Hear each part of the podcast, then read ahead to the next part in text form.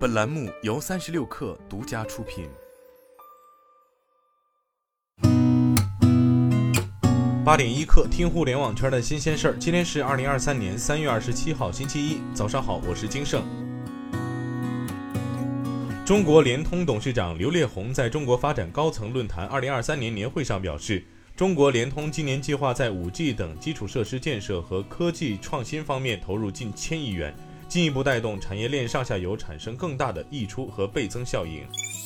快手电商宣布推出快手吃货节，此次吃货节已于三月二十五号正式上线，持续至三月三十一号。吃货节将以吃得好、吃得健康、吃得爽为主题，上线不同品类日。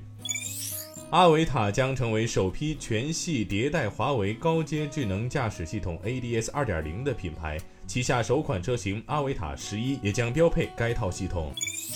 近期，国家新闻出版署在一周之内相继核发2023年进口游戏版号和三月份国产游戏版号，这在以往并不多见。游戏大厂方面，腾讯、网易连续五个月获得版号。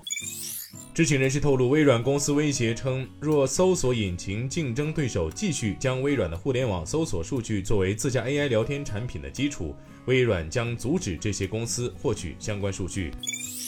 据《华尔街日报》报道，Twitter incorporate 表示，将从四月一号开始取消那些在马斯克接管该平台之前验证过账户的用户传统免费的蓝 V 认证标记。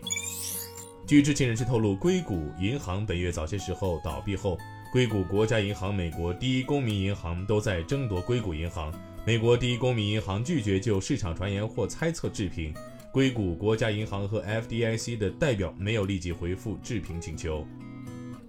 今天咱们就先聊到这儿，我是金盛八点一刻，咱们明天见。